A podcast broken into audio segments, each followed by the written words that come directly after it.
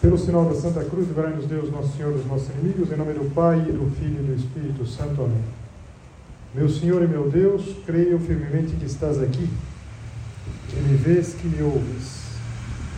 Adoro-te com profunda reverência. Peço-te perdão dos meus pecados e graça para fazer com fruto este tempo de oração.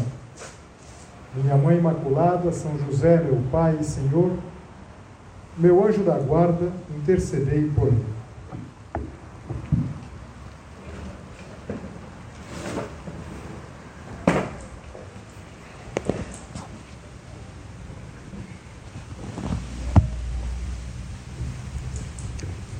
Há uns anos atrás, o prelado do Opus Dei, Dom Fernando Ocares, ele escreveu uma carta em que ele sugeria, entre outros aspectos da formação, que se fomentasse nos jovens, gente como você, a temperança no uso inteligente e sóbrio das tecnologias.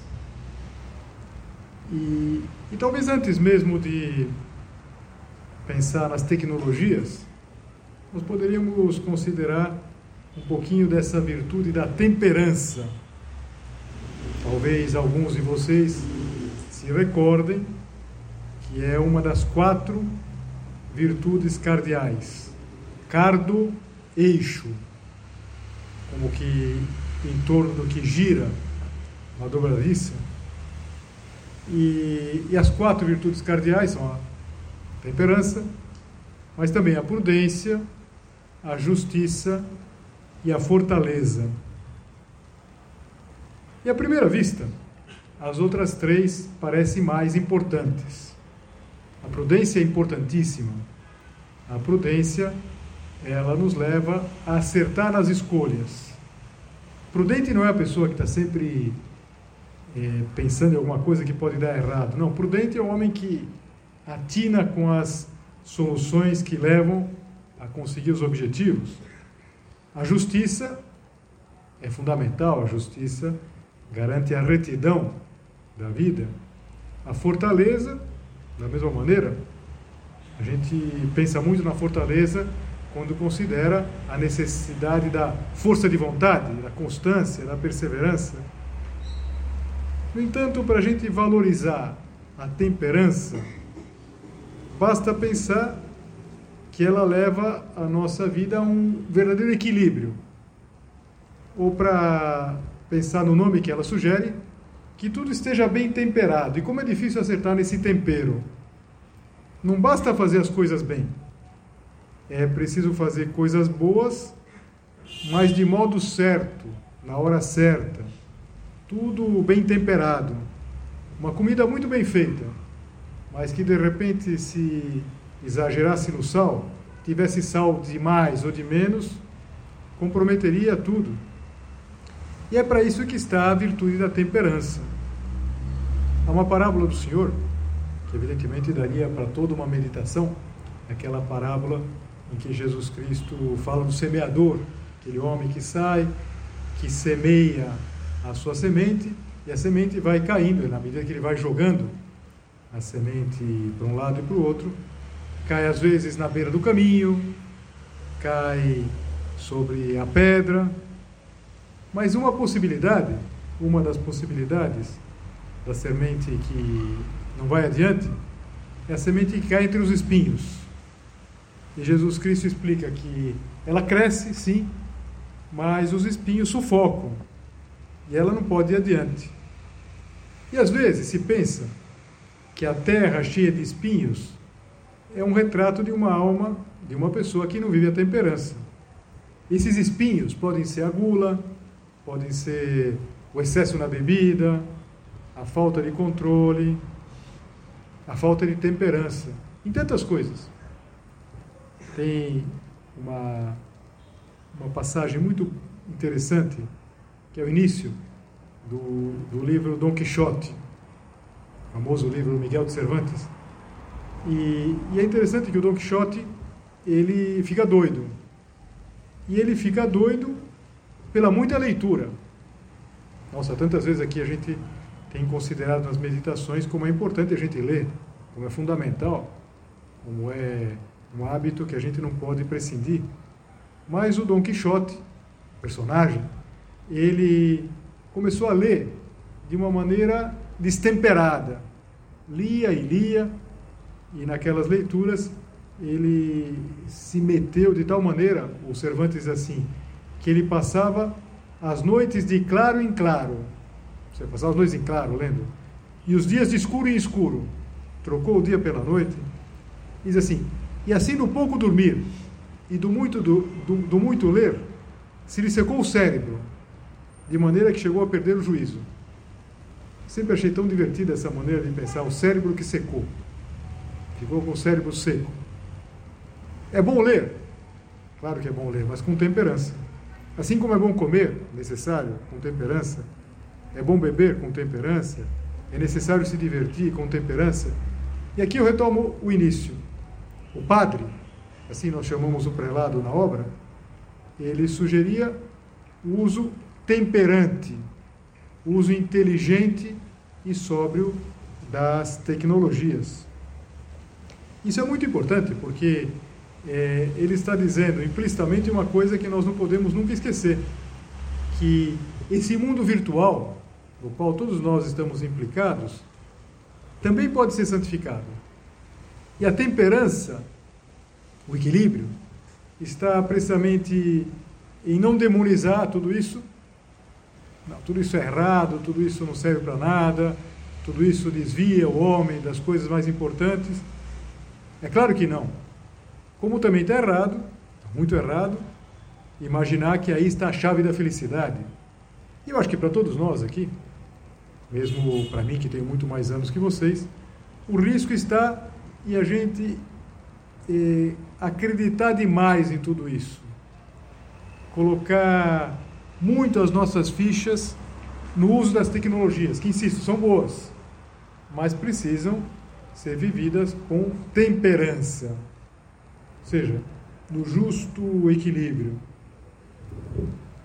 Alguns de vocês já terão ouvido dizer que nós é, já terminamos a idade contemporânea. Lembra as idades lá? Antiga, medieval, moderna, contemporânea. Nós estaríamos entrando numa nova idade, talvez para dar um nome na idade cibernética. E de fato é assim. Por quê? Porque houve uma mudança muito acelerada que imagino que para alguns de vocês é até difícil de imaginar. Por quê? Porque todos vocês aqui, sem exceção, nasceram com a internet como uma realidade. Eu tenho que contar para vocês, até com um pouquinho de vergonha, que quando eu nasci não era assim. E não só isso. Bem mais tarde, eu já era padre, e no centro que eu estava lá em Brasília, se falava muito da internet. Eu ouvia nos cafés, o pessoal batendo papo, falando na internet, mas a internet era uma coisa muito restrita ao mundo acadêmico. Ninguém acessava do, do computador pessoal. E tinha um professor da UNB que um dia, num feriado lá, me levou na UNB, na Universidade de Brasília, para conhecer a internet. Eu fui lá timidamente conhecer a internet. Puxa, olha como a gente faz as pesquisas depois, bom, claro que o, o, o avanço e a, a, as mudanças foram tremendamente rápidas. E exatamente por isso houve uma mudança de paradigma. A internet ela causou um impacto forte na cultura. Por quê? Porque a gente pode fazer buscas rápidas, porque nós não temos fronteiras. E isso é maravilhoso. Isso é mais ainda, isso é uma coisa empolgante. Por exemplo, que a gente possa ter informações em tempo real. A gente quer saber alguma coisa e em tempo real a gente consegue. A gente quer se comunicar em qualquer momento com qualquer pessoa e a gente consegue. E além disso, além dessa da internet, houve uma convergência e uma concentração de tudo isso no equipamento chamado smartphone. Por quê? Porque os equipamentos ficaram muito melhores, porque ficaram relativamente acessíveis, todo mundo, praticamente todo mundo pode ter. E os benefícios eu não preciso dizer quais são. Simplifica a vida, a gente faz uma busca, a gente faz uma pesquisa, encurta o tempo de fazer as coisas, possibilita é, difundir boas ideias, claro que sim, a gente pode difundir coisas boas. Alguém poderia dizer, e é verdade, que também é, existe a possibilidade de difundir más ideias. Eu sempre me lembro de um professor, na época que eu fiz engenharia civil, já era um professor bem mais velho da faculdade, e ele sempre dizia, a matéria dele era transportes, e ele sempre dizia que pelas estradas passa tanto o que é bom como o que é mal. Passa o bom e mal. As estradas romanas, elas permitiam o avanço do cristianismo, por exemplo, e permitiam outras coisas menos positivas. E essa ambivalência, portanto, não é uma coisa específica das novas tecnologias. Mas o ponto principal é que o telefone sempre está conosco. A gente pode recorrer a ele a qualquer hora. Então eu estou falando aqui e talvez você possa puxar o telefone para ver uma mensagem que chegou. De repente, se eu citar alguma coisa, você pode. Será que foi assim mesmo? Será que isso que ele falou é certo? Você pode conferir. Agora, também por isso, e aqui sempre eu volto à ideia da temperança, do tempero, é, essas novas tecnologias, elas podem invadir a nossa vida. E qual que é o segredo? O segredo é não descolar da realidade. O segredo, ou pelo menos se não é o segredo, é aquilo que a gente aspira, é que não aconteça conosco o que aconteceu com Dom Quixote, que de tanto ler os tais livros de cavalaria, ele secou o cérebro, perdeu o juízo. Seria uma pena que, utilizando um instrumento que pode nos ajudar tanto, por falta de temperança, por falta de um uso inteligente e sóbrio das tecnologias, secasse o nosso cérebro. E para isso, vamos pensar nos usos mais comuns da, das tecnologias. Para que, que a gente usa tanto? Às vezes, uma pessoa, quando está eh, lutando para não perder tempo e, e, e mede as horas que utiliza habitualmente, toma um susto. Às vezes são muitas horas, todo dia. Por que, que se usa as tecnologias? Por que, que nós vivemos conectados? Eu acho que são fundamentalmente por três coisas. Um primeiro é informação.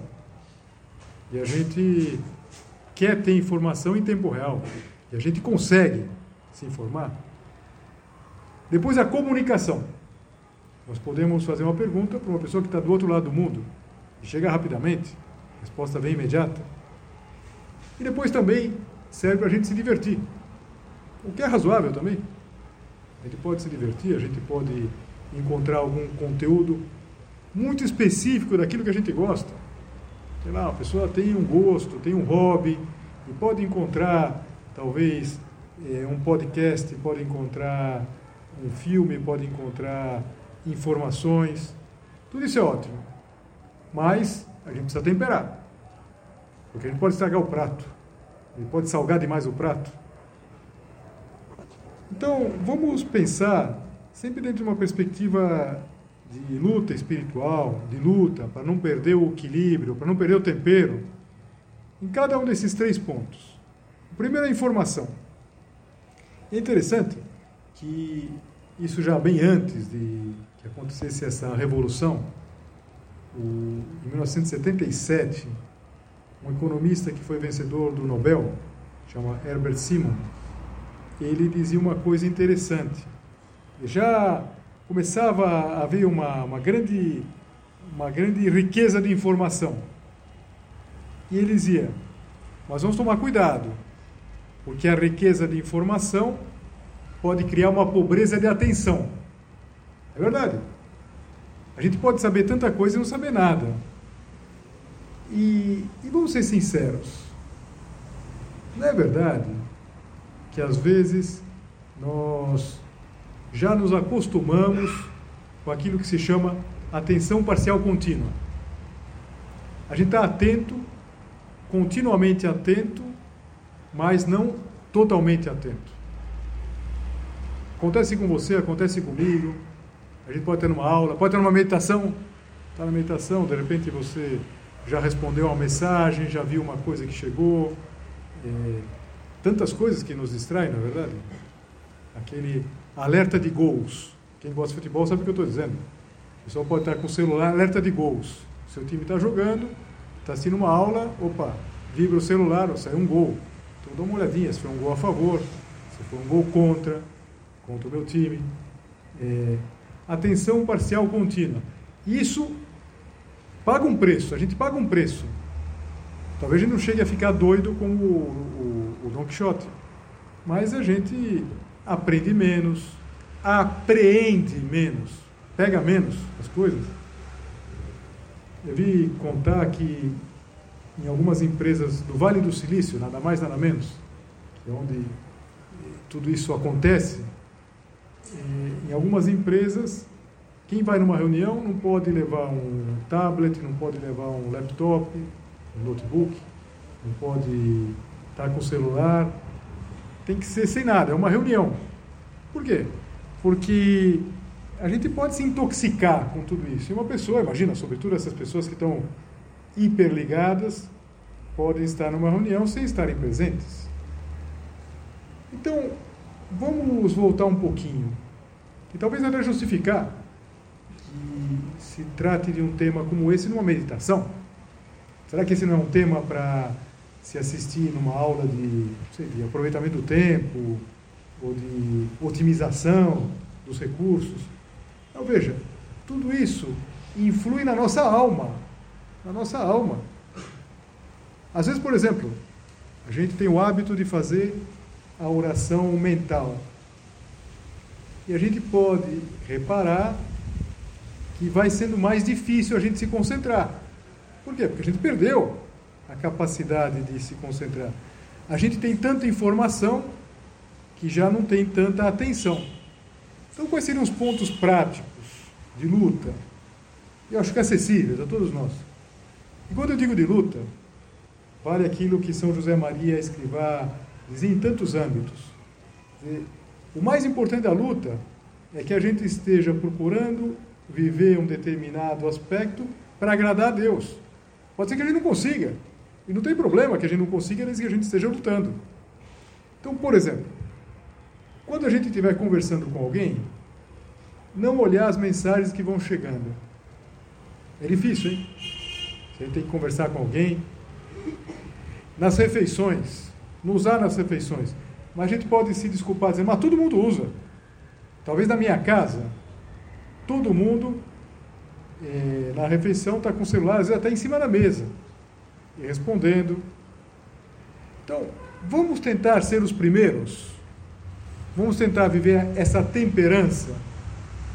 Mesmo que pareça que nós estamos um pouco fora da realidade, como que desconectados. Vamos nos conectar nas pessoas. A pessoa sempre tem a prioridade. A pessoa está na frente. Isso é importante. Prestar atenção, ouvir, dedicar tempo. Não fugir das pessoas. Pelo contrário, saber perder tempo com as pessoas. Faz uns dias, no Evangelho da Missa, São Lucas narrava uma coisa que sempre me fez pensar bastante. Ele conta que depois do pôr do sol, todos que tinham enfermos de diversas moléstias traziam para Jesus. E Jesus, vou até ler a expressão em latim que eu acho bonita, está no capítulo 4 de São Lucas. Singulos, singulis manus imponens. Impondo as mãos sobre cada um deles, curava. Jesus não curava a granel. Então, enchia lá uma multidão, falou, cada um de vocês vai ser curado jogava lá um, um poder maravilhoso. Não, Jesus tratava as pessoas uma a uma. Interessante isso. Talvez alguém se recorde momentos, por exemplo, que antes propriamente de fazer um milagre, Jesus Cristo se interessava, perguntava quanto tempo aquilo lhe acontecia. Então, vamos nos interessar mais pelas pessoas. Prestar atenção. É, não pegar o celular. É um esforço, hein? Um esforço grande. Porque, com muita facilidade, a gente, por exemplo, quando chega num ambiente novo, a gente pega o celular, a gente interage pouco. Então, a primeira ideia é cuidado com a informação. A informação não pode é, esmagar, afogar a atenção. Atento às coisas.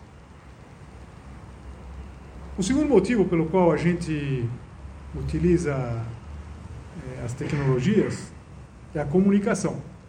Claro que a comunicação ela ficou tremendamente, tremendamente é, potenciada. A gente pode falar em tempo real com as pessoas, em qualquer, em qualquer lugar, ter respostas é, rapidíssimas. A pessoa passa para nós lá, um arquivo, passa para nós uma, uma imagem. Agora, é, na comunicação, vamos sempre prestigiar a pessoa, e eu diria, prestigiar o real. Por quê? Porque é, o mundo é real, é feito de coisas. Esta mesa aqui, cada um de vocês, a gente pode conversar. E, e conversar é melhor do que trocar mensagens. Só que às vezes é mais difícil. É mais difícil. É mais fácil mandar uma mensagem. É mais fácil a gente se comunicar com uma pessoa que está do outro lado do mundo do que às vezes é, se comunicar com a pessoa que está perto de nós. E, e por isso o equilíbrio, a temperança, o uso sóbrio e inteligente faz com que a gente consiga viver o mundo real. Eu sempre que falo isso tenho que voltar a uma ideia. Para vocês isso faz parte da vida. Todos vocês nasceram nesse mundo. Mas, para quem não nasceu nesse mundo, claro, a gente pensa como era antes. Eu penso quantas cartas eu escrevi. Cartas, cartas. Pensa, bom, cartas não é só da época de São Paulo, cartas São Paulo aos Efésios. Não, eu escrevia carta, com caneta esferográfica e tal, botava no correio. Quando morei em Roma, escrevia carta para minha família, para minha mãe, para meu pai. Mas eu, eu li um, um, um, um relato que achei interessante, que mostra que, às vezes, a gente, sobretudo quem não viveu isso durante uma temporada, foi colocado dentro desse mundo, às vezes pode ter um pouco de dificuldade. E, e uma dessas pessoas, talvez uma pessoa mais ou menos da minha idade, dizia assim: Atualmente estou tentando fazer amigos fora do Facebook, mas utilizando os mesmos princípios. O que, que ele dizia? Todo dia eu ando pela rua e digo aos pedestres o que eu comi, como me sinto, o que fiz na noite anterior e o que farei amanhã. A seguir, eu lhes dou fotos da minha família, do meu cachorro, e fotos minhas cuidando do jardim, passando tempo na piscina, etc. Também ouço as suas conversas e lhes digo que os amo. Isso funciona. Eu já tenho três pessoas me seguindo: dois policiais e um psiquiatra. Claro, o cara é doido, não é verdade? Imagina um cara que vai saindo, olha, não sei o quê, dando fotos, mostrando. Então, o que, que esse texto está dizendo? Que aquilo que é absurdo na vida real não pode estar tão certo na vida virtual. Claro, é diferente a gente mostrar uma foto do cachorro. Agora, imagina que uma pessoa começasse a andar por aí mostrando a foto do cachorro, a gente ia ficar um pouquinho assustado. Claro, é uma brincadeira isso aqui. Uma matéria um pouco mais séria, de alguns anos atrás, dizia que muitas vezes uma pessoa que está super conectada, ela não está bem com a vida. Insisto, isso não é uma maneira, não é uma maneira negativa de olhar para tudo isso. Mas quantas vezes, vamos ser sinceros, a gente comunica bem do ponto de vista das mídias, mas a gente está isolado, a gente tem um sentimento de solidão, uma certa insatisfação é, com a vida. Exatamente o contrário do que acontece é, no mundo virtual. Então, qual que é o conselho? Vamos usar tudo isso, mas sem abusar. Ou seja, sempre que for possível, um contato pessoal, vamos prestigiar um contato pessoal. Ao invés de você falar com mil conhecidos, é muito melhor você sentar e tomar uma cerveja com um amigo. Muito melhor bater um papo. Como é bom bater um papo, na é verdade? Como nos descansa, como nos deixa felizes. Encontrar um velho amigo. Eu tive a alegria de encontrar, eh, dois dias atrás, um amigo que eu não via há muitos anos. Pude conversar. E que bom conversar. Conversar, conversar mesmo, falar, contar as coisas, ouvir. Eh, um amigo meu da época do colégio. Que alegria. Depois de tantos anos. Então, comunicação. Então, informação, sim, mas sem perder a atenção. Comunicação, sim, mas sobretudo a comunicação pessoal. Lembrar de Jesus Cristo, que impunha as mãos um por um. E por fim, a diversão. A diversão é claro que é importante. Nós não somos uma máquina. Seria ruim que nós não soubéssemos, por exemplo, descansar. Quantas vezes aqui nas meditações eu já citei para vocês aquela ideia, aquela ideia forte do São José Maria, que explicava que descansar não é não fazer nada, é mudar de atividade. E às vezes, é, a, as novas tecnologias, as tecnologias, elas nos ajudam nesse sentido, que a gente pode mudar de atividade, que a gente pode fazer uma coisa, que a gente pode. É... Agora, a, o mergulhar em tudo isso não costuma descansar. Pelo contrário, distrai. Ele pode se distrair. Sei lá, se eu começasse aqui a navegar, ver uma coisa, ver outra, eu poderia ficar horas. Cada um de vocês sabe pode ficar horas. E mesmo que não esteja vendo coisas que não convém, no final estaria agitado. A gente percebe, estou agitado, não sei. É... Então, sugestões, que acho que são muito, muito práticas.